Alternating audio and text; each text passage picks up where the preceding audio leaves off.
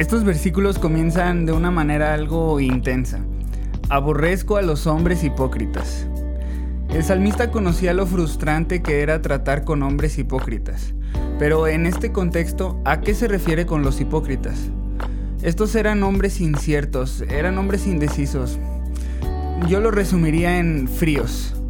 No tenían un compromiso verdadero en sus vidas. Ellos conocían de Dios, pero no tenían la determinación para vivir una vida sirviéndole y adorándole. Ellos solamente querían los beneficios de Dios, pero amaban más su pecado.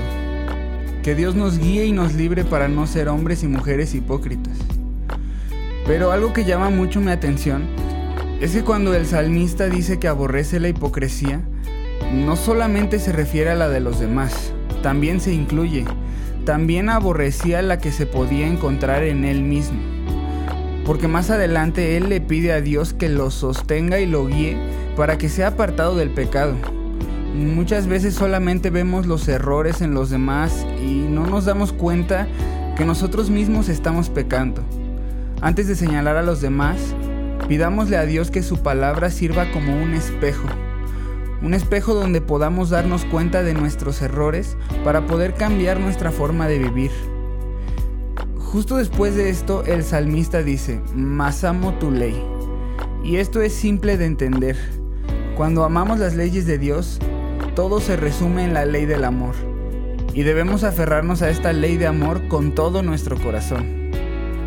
Me encanta cómo el salmista transmite la manera en la que conoce a Dios. En estos pasajes lo muestra como un refugio en tiempos de aflicción la esperanza que él tenía en la palabra de Dios no era solamente un conocimiento técnico o teórico. Ese conocimiento se manifestaba como una relación y al tener una relación tan cercana, Dios daba seguridad y protección a su vida. Él es nuestro refugio. En Él, en Dios debe de estar nuestra esperanza. El salmista entendía que él no podía resistir el pecado sin que la palabra de Dios lo estuviera sosteniendo.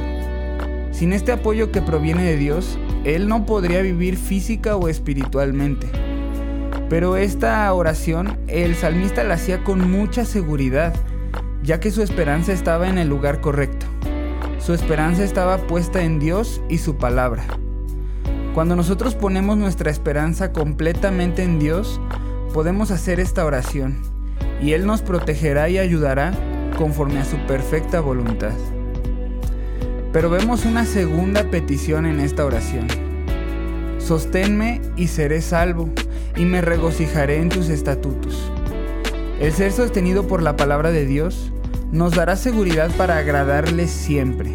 De una manera práctica, esta seguridad en Dios debemos de usarla para ser aún más obedientes a Dios. Que nuestro sustento sea su palabra. Solo así podemos pedir de la manera correcta para que Dios sea nuestro refugio en tiempos de adversidad.